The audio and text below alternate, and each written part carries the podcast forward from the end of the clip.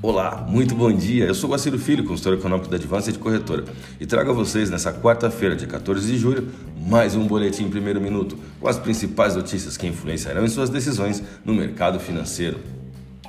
Bolsas mundiais. A bolsa de Xangai encerrou o dia com queda de 1,07%, enquanto a bolsa japonesa Nikkei queda de 0,38%. Mercado futuro norte-americano. Dow Jones Futuro, queda de 0,01%, S&P 500, alta de 0,09%, Nasdaq, alta de 0,44%, Europa, DAX, queda de 0,06%. O dia iniciou com o Reino Unido divulgando seu índice de preços ao consumidor, enquanto os Estados Unidos apresenta seu IPP, índice de preços ao produtor e estoque de petróleo na parte da manhã. À uma da tarde, Jeremy Powell fará seu depoimento após dados ligados ao IPC, Índice de Preço ao Consumidor norte-americano, divulgado ontem, ter assustado um pouco investidores que apostam cada vez mais na iminente redução dos estímulos pelo Fed antes do esperado.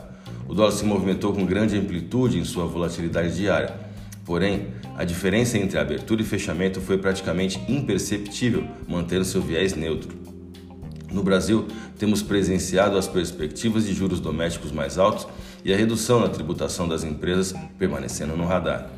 No cenário político, o presidente da Câmara dos Deputados, Arthur Lira, do PP de Alagoas, afirmou nesta terça-feira que trabalha com a perspectiva de votação da Lei de Diretrizes Orçamentárias, a LDO, de 2022, no plenário do Congresso Nacional até sexta-feira, para permitir que o Legislativo possa iniciar seu recesso parlamentar ainda nessa semana.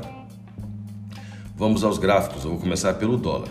A moeda americana perante o real brasileiro não teve força para testar o suporte de 5,1394 no spot e no intraday formou um candle de reversão, só que agora de queda para alta. A divisa norte-americana registrou um volume de negócios no pregão do dia 13 de 196 bilhões de reais em contratos futuros de dólar negociados na bolsa brasileira, com o mercado fechando em queda de 0,19 na taxa spot de 5,1634. O euro agora os dois pregões de quedas sólidas no euro representam, além da forte desvalorização do euro perante o real brasileiro, também uma tendência ao próximo suporte em 6,01 na taxa spot.